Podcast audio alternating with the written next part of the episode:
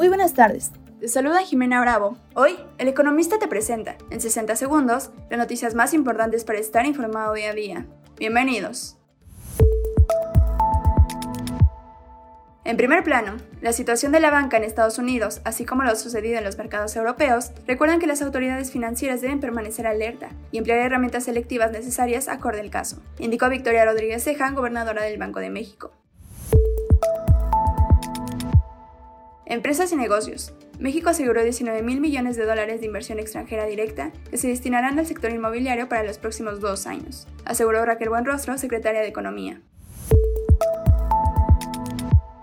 Finanzas y dinero. La Reserva Federal de Estados Unidos subirá la tasa de interés 25 puntos base en la reunión que tendrá el Comité Federal de Mercado Abierto la próxima semana, luego de que el Banco Central Europeo aumentó este jueves su tasa de interés en 50 puntos base. Coincidieron economistas de BBVA, Barclays y Banco Base.